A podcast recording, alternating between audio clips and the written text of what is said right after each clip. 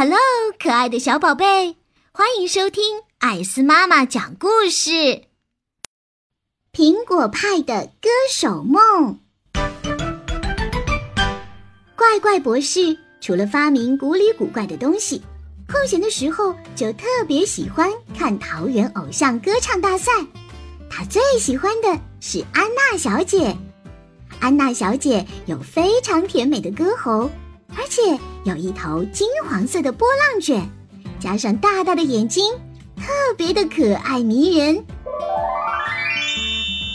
每次电视机上安娜小姐演唱的时候，怪怪博士就会边喝啤酒边和趴在他脚边的宠物狗苹果派说话。苹果派，你看安娜小姐多迷人呐，唱歌真是一等一的好听呢。哇！听得我的心都醉了。小狗苹果派也着迷的看着电视里的安娜小姐，甚至也爱上了唱歌。苹果派有时候也会烦恼：如果它的主人是安娜小姐，有多好，这样就能天天跟着安娜小姐唱歌了。有一天，安娜小姐答应村长的邀请，来到古里古怪村。他将帮助村长录制一首《村民之歌》，这几乎把整个村都轰动了。无论是红鞋子跳跳、酷女孩花卷，还是小少爷安迪，都跑到村口迎接大歌星安娜小姐。当然，也包括头号歌迷怪怪博士和苹果派。安娜小姐来了，她一开口唱歌，那声音。非常奇妙，就好像有颜色、有形状，还有温度。苹果派闭上眼睛的时候，就觉得自己好像回到了小时候妈妈的怀抱里。哦，他从来没有听过这么优美的歌声。苹果派不停地摇着尾巴，他想，总有一天我也会成为一个歌手，就像可爱的。安娜小姐一样，人们不停的给安娜小姐献花，苹果派也热情的摇尾巴，汪汪的叫了两声。可是，安娜小姐并没有注意到它。为了录制《村民之歌》，安娜小姐需要找几个小伙伴一起合唱。这消息一出，古里古怪村的乡民们都争先恐后的报名。歌唱选拔在村中央的大礼堂开始，而安娜小姐就是裁判。第一天，安娜小姐说需要一些百灵鸟的叫声，于是所有的百灵鸟都飞到了礼堂里，苹果派也挤了进来。为了能选拔成功，他已经学习了一天百灵鸟的叫声，模仿的惟妙惟肖。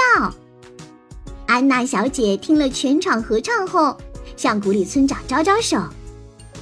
这里有一只奇怪的小狗混进来了呢。苹果派好高兴，安娜小姐终于注意到它了。可是，并没有。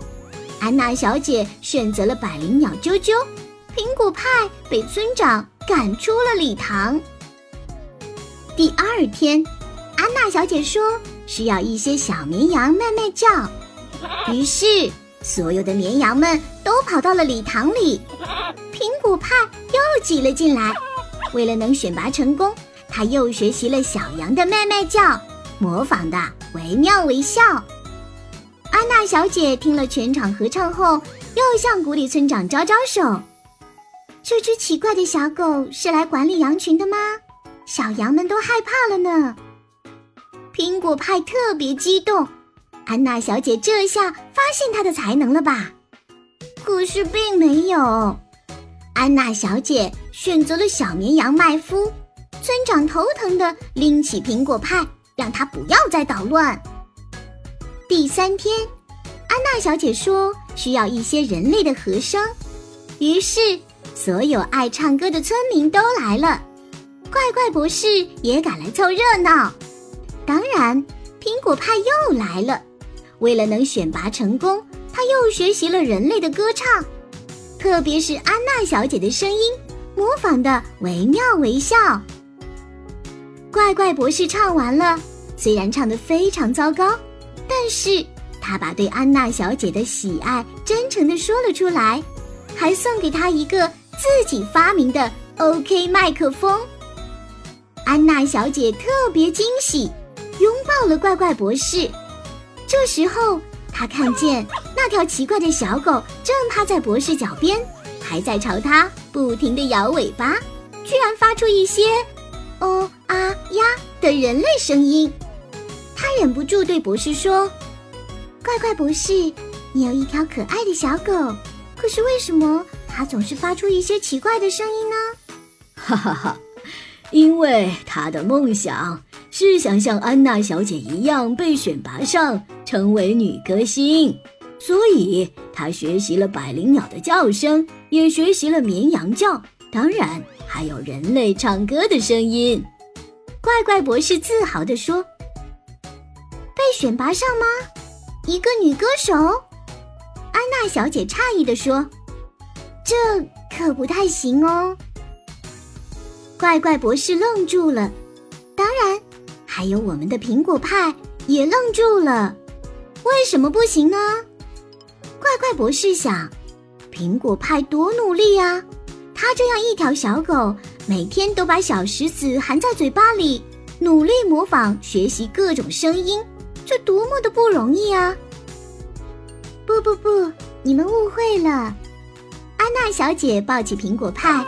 在他的圆脑袋上亲了一口。苹果派当然能被选拔上，可是它是一条男狗狗，所以呀，我决定邀请它成为我的合唱男伙伴。他呀是一名男歌手。